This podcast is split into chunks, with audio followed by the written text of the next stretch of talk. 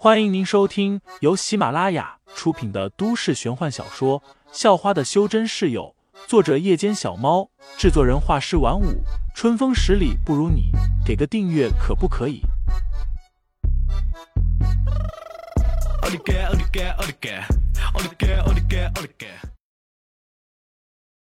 第二十六章，校门口的混混下，好帅啊！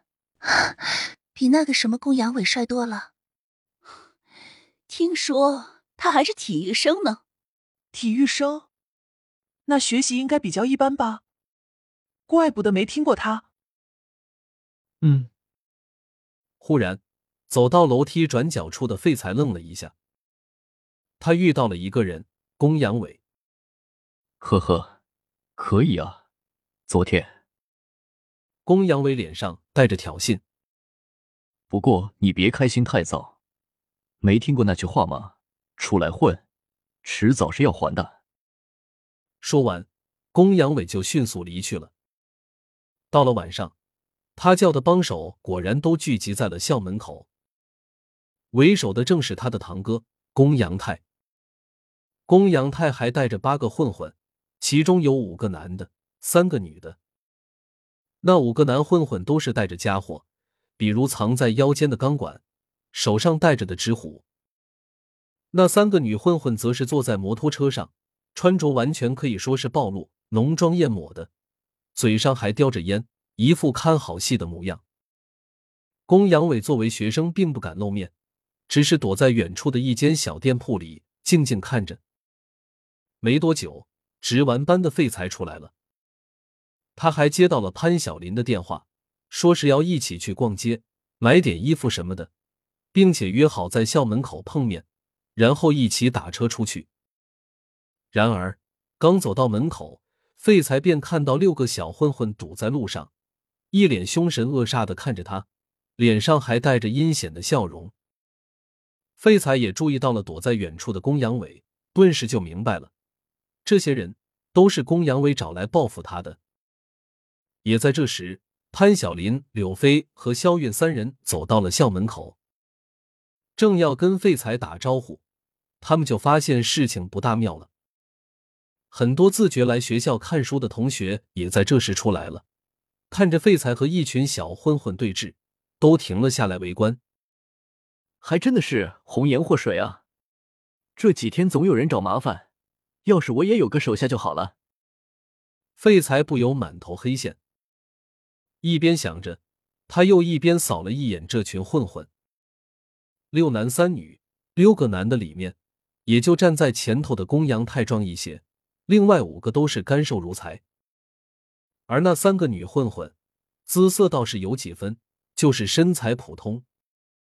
嗯。忽然，废材愣住了，在那三个女混混里，他看见了一张熟悉的脸，那好像是。他初中时的女同桌方彤彤，不过他并不敢确认。毕竟方彤彤上初中的时候，学习成绩可是数一数二的，而且今年六月份应该刚刚考完高考，此时估计在某所名牌大学里上着学吧。只是废材越看那名女混混，就越觉得像。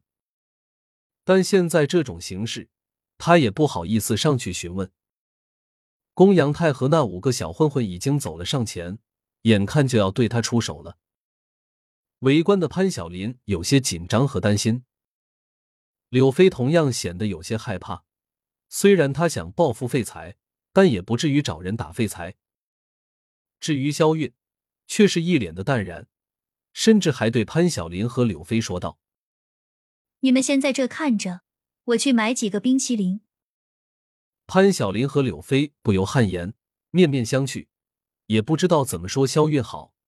现在这种时候，他竟然还有心情吃冰淇淋。那边立马就要开打了啊！公羊太已经冲了上去，嘴里还喊道：“一起出手，别一个一个上。”然而，这对废材来说也没用。只见废材云淡风轻的从口袋中摸出六个硬币，随后咻咻的几下全扔了出去，正中六个人的要害，精准无比。一时间，惨烈的哀嚎声响彻了整条街道。其中最惨的当属公羊太，他冲在最前面，又是带头的，废材便对他特别关照，扔出那枚硬币的力道比其他五人大了一倍。公羊太疼得连钢管都扔了，一边惨叫着，一边在地上打滚，眼泪都出来了。在他旁边，则是躺着五个同样在惨叫的混混，场面显得很是壮观。我靠！远处的公羊伟看了。顿时打了个寒战，下意识的捂住了自己的要害。